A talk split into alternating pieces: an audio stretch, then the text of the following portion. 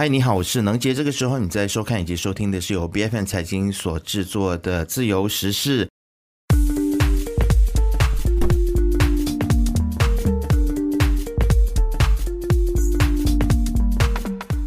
那现在我们可以看到，不管是在大马或者是在中国，乃至到全世界呢，房地产这个行业似乎都遇到了非常非常多的挑战啊。我们看到了，在中国有几家的房地产公司是连续的暴雷。面对巨额的债务的压力，然后也出现了烂尾楼、供过于求等等的问题哦。就专家就预估呢，中国的房地产的数量呢，要在未来的十年之内才能够完全的消耗完。你可以想象这是一个怎么样子的一个光景。那我们看看中国，再想想我们自己大马的房地产的产业，是否也出现了所谓的供过于求的一个现象呢？大马的房地产，其实我们也看到也有一些烂尾楼的出现啊，那需要政府动用纳税人的钱去来进行补救，这是否就意味着房地产行业在接下来的这一年，其实我们都要谨慎的去评估这个行业？那么投资者似乎也要去做出一些策略上面的改变呢？那现在我们要如何来看待二零二四年这一年对于房地产的整个行业的发展，以及投资者应该要注意一些什么问题？那今天我们就非常荣幸的邀请到了郑水星来谈谈房地产的行业是否即将迎来危机，或者是接下来我们应该如何来看待房地产这个行业呢？我们先来欢迎郑大哥，欢迎你。哎，对，谢谢，谢谢。是，那其实呃，刚刚就在这个开场的时候，我们有提到说，全球其实有很多的房地产暴雷的事件啊，然后我们也从国外的一些现象也来看马来西亚目前的一些房地产的现象。那其实。你会觉得说这个房地产行业会不会不再是一个所谓的金鸡母呢？因为看起来似乎有很多的危机四伏的感觉哦。不晓得郑大哥你怎么看？好的，那其实房地产怎么样说？它是一个呃，它有一个定型的东西。嗯，那比如说呃，现在说我们说中国的房地产，甚至全世界，因为房地产其实是区域性的，当然有全球的经济的影响，会 cross board，它会造成一个固定的影响。但是上下需求量各个地区都不一样的。那以中国来说，它是一个非常特别的例子。其实房地产本身它是有周期的 cycle，那么盛极必衰嘛。但中国因为百年没有发展，没有一个自由房地产交易的那种情况之下呢，其实，在我们看来，在二三十年年纪的发展，它超过一个我们普通所谓十二年的周期了。所以，它在我们在我的预测当中，十年前我们就已经看到了中国的房地产翻三倍、五倍这样子的情形，而且很多人买了不是拿来自居，不是拿来用的，这个情形是肯定会爆的。这个不需要说，其实已经预测中。那当然是因为疫情的关系，还有这个。经济全球经济的影响，它的爆的程度呢会更大声，会会更加的严重。而马来西亚，如果说现在适不适合投资马来西亚，我们也是预测。其实马来西亚的这个塞可就是它周期是蛮准确的啊，这个当然比较长型的要需要分析，但是它真的是十二年，从二零一八年开始走入另外一个阶层，马来西亚的房地产其实已经。慢了，或者是说停顿了，差不多基本上是没有那种房地产应有的那种生气和发展。整五年，我说消失的五年嘛。那么，如果说现在是不是刚才问起是现在还是不是投资的时候是吗？还是是对，就是其实基本上，因为我自己也在这一两年呢，非常关注房地产行业。除了是自己的一个所谓的刚需了啊，就觉得说年纪到了应该要买房子之外，那我相信也我身边也有很多的朋友都是关注房地产。然后虽然说现在马来西亚好像也有一点点供过于求的现象，但是其实我发现现在比较大的城市，比如说槟城或者吉隆坡。现在其实还是有很多新的项目。那你说现在这个房地产行业不热吗？但我们看到选择有很多。跟郑大哥坦白说，我现在一直没有办法决定入手，就是因为真的选择太多了，不知道从何选择起哦。所以你会觉得说，现在马来西亚究竟是一个怎么样子的情况？它是供过于求，但是为什么又有这么多新的这个项目正在建筑当中？这是一个怎么样子的现象？怎么样说？如果以房地产来说，我时常认为，就是任何时候都是投资房地产的好时候。我每次说，anytime all the time is the best time to invest。但是呢，基本上它还是带带做投资或者是这种因素的。所以近期的话，最好的房地产并不是最好赚钱的房地产，有时候是这样子的。所以基本上，我们除了供求量之外，我们看时机，我们也看它的价位。啊，那么如果说现在供过于求呢，基本上二零一八年开始，二零一九，二零一九开始是最供过于求的时候。那么我们看这个疫情的年代，二零二零到二零二三尾，基本上没有什么新的项目。那么更加严重的是，所有的这个呃建筑材料涨了三十到百分之五十，但是呢，价格基本上又降低了。所以基本上它是应该有需求递慢而它的供量其实是减少，价格又低，价格低应该说是有更加的需求嘛哈，但事实上是大家都因为银行融资贷款的问题啦，因为市场估价的问题，基本上本来应该买的人都退货了，所以它的隐藏做的一个需求量是很强的。它的供量其实减少做的，但是我们不否认，在很多地方，比如说新山的某个地方、吉隆坡某个地方，他们是在二零一九年有供过以求的现象，而这些供过以求在这五年里面都消化不掉，因为它疫情的关系，所以我们要用很科学或者是说很那个专业的方式来算的话，房地产的投资它反而是这个时候是最好的，但是一般的人都认为最不好。那最不好的时候是价格最高的时候，是一般人认为最好的，所以这个就是有时候我们讲实际的问题，也是投资的一个重点。是，所以郑大哥，你是觉得说现在其实并没有一个所谓的就是供过于求的现象吗？现在的状况还算是这个供需之间还算是在一个比较平衡的状态。但是现在我们也看到有很多人说，现在的房子是有价无市，他可能是买来投资，但是他要卖出去的时候又特别困难。为什么会发生这样的现象呢？供过于求这一个不能够一概而论，一般上是以房地产的种类、房地产的区域、房地产的价位这三个来判断嘛。哈，你说现在供过于求，但是在这两年来，我们很多。特别是工业开始发展，很多外国的商家进来，工业地，我朋友在这一两年最糟糕的时候买买的工业地，每个都赚翻倍。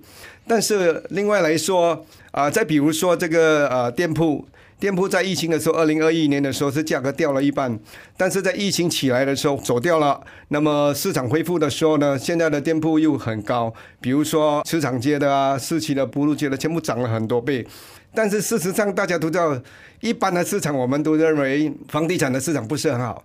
比如说吉隆坡市中心的房地产，它基本上是量不多，吉隆坡市区很小，但是它是供过于求。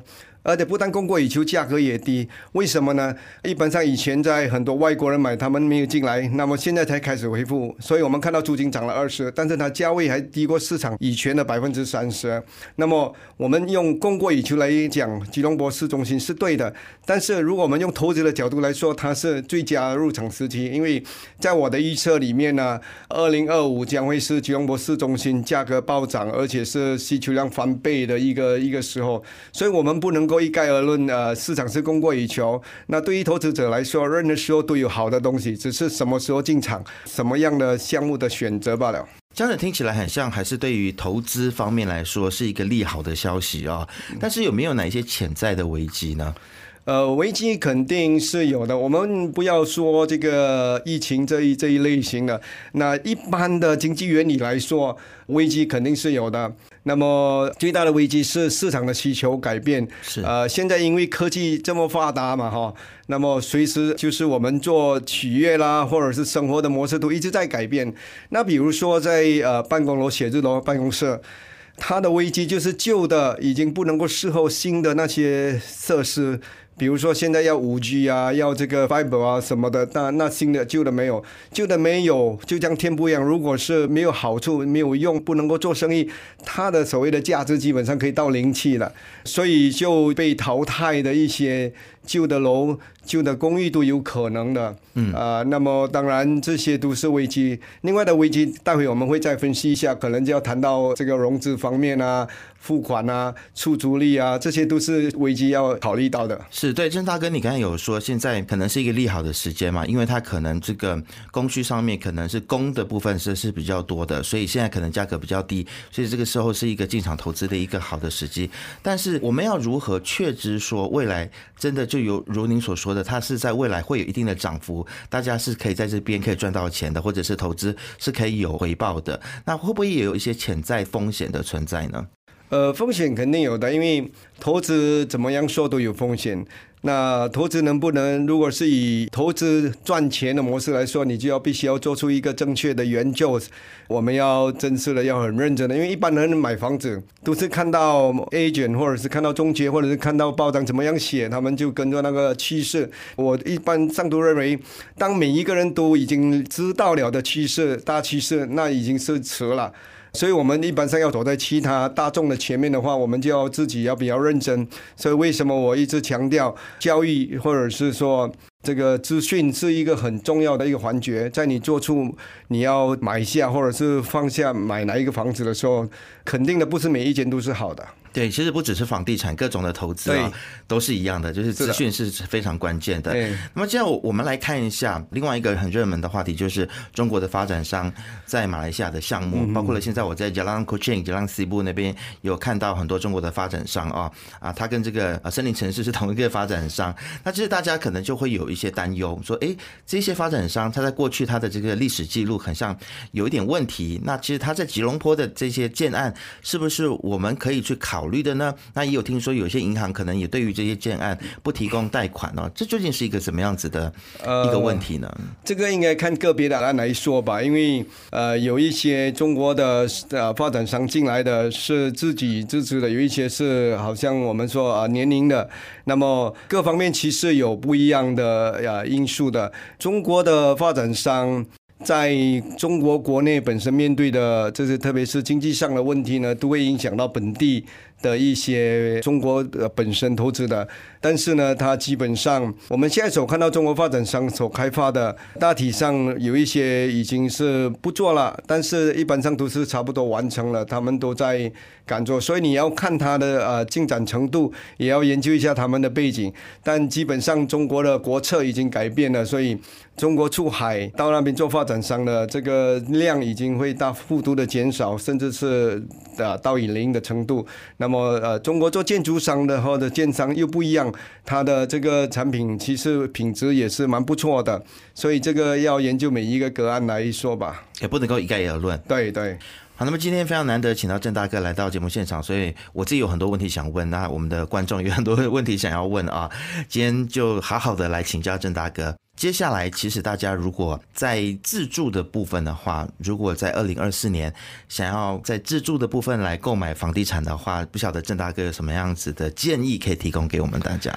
呃，自己住的当然是要看个人的一个需求，价位还是或者价格还是另外的一个考量，因为未来的生活或者未来做生意，自己做拿来做生意都是要考虑到未来的这个方便。和未来的一些需要，但是我一直强调一点，就算你买房子是买来给自己住的，也要考虑到。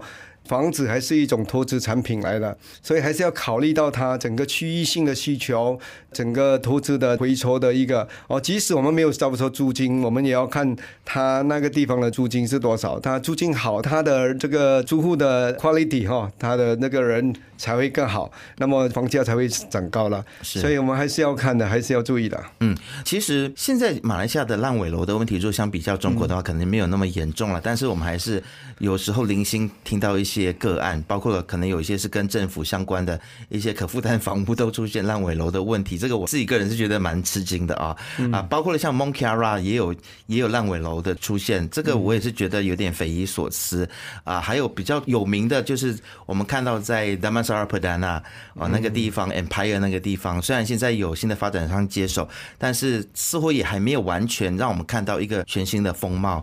所以我真正想问的是郑大哥。呃，我们在买房子的时候，可能在 pre sale 的阶段呢，就是预售的阶段，它是比较便宜。但是也要去承担就是相对的风险嘛。所以郑大哥可以给我们这个购物族一些怎么样子的建议，让我们可以预防不要踩到地雷。